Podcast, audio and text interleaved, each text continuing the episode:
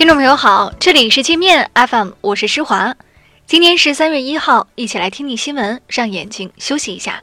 首先，我们来关注国内方面的消息。农业农村部要求不能强制农民放弃土地来作为进城落户的条件。农民进城落户定居，要不要放弃承包的耕地、草地、林地和宅基地，必须完全尊重农民的意愿。中国决定从二月二十八号开始暂时关闭中国驻土耳其伊兹密尔总领馆。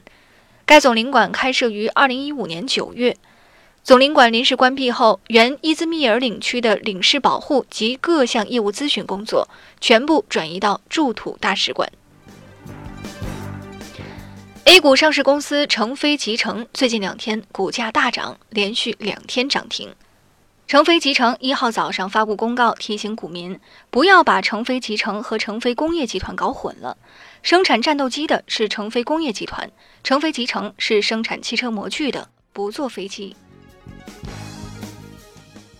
据国家电影专资办数据，今年二月份内地电影票房已突破一百一十亿元。创全球影史单市场单月票房新高，其中电影《流浪地球》贡献了四十四亿。据北京日报消息，今年年底前，北京五环内将实现 5G 信号全覆盖，三大运营商已全部在京开通 5G 基站。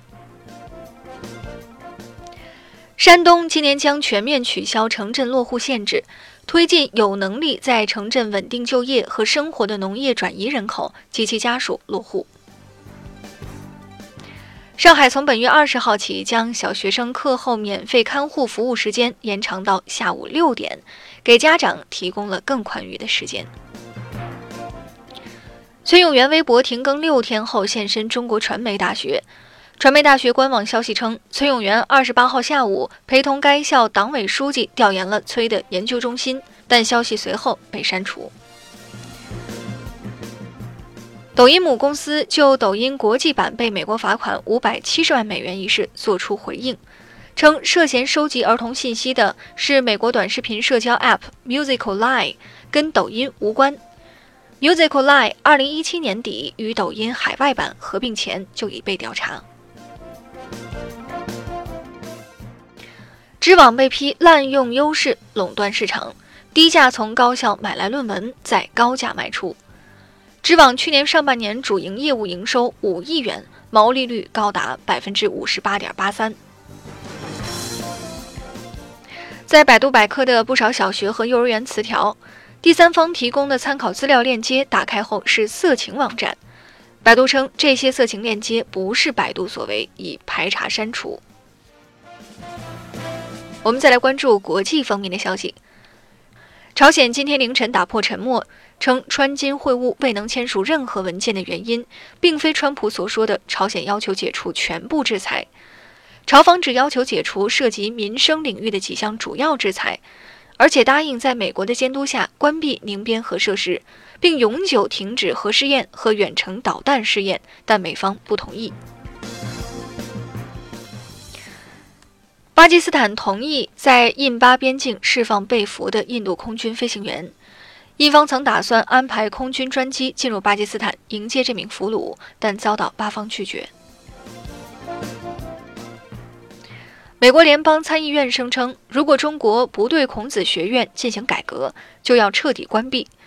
美方此前指控孔子学院是间谍活动中心，但来自民主党的参议院官员说，没有找到任何证据。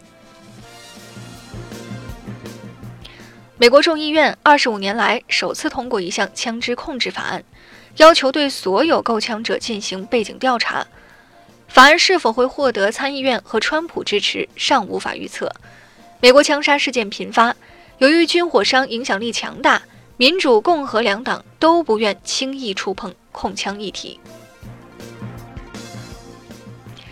澳大利亚外长扬言，即使美国软化了对华为的立场，澳大利亚也会坚决执行针对华为的禁令。澳大利亚继续栽赃华为，充当政府间谍。美国不断向委内瑞拉边境运送人道主义救援物资，委内瑞拉驻俄罗斯大使说，这些救援物资里包括不少的铁丝网、钉子和过期药物。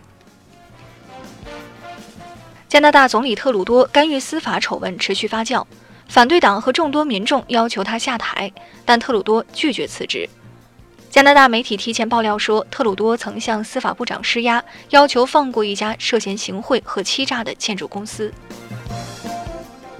乌克兰总统波罗申科在与选民会面时，因为对一位姑娘的提问不满，突然扯掉姑娘的帽子，朝姑娘的脸上砸去，遭网民批评。两名采访川金会的朝鲜记者为了抢新闻，在越南打了一架。朝鲜外务省今天凌晨在河内召开新闻发布会，韩联社与韩国 YTN 电视台记者为了争抢入场资格，冒着大雨在会场外大打出手。那好了，以上就是今天节目的全部内容了，感谢您的收听，我是施华，欢迎您下载界面 App，在首页点击试听，找到界面音频，更多精彩内容等着您收听。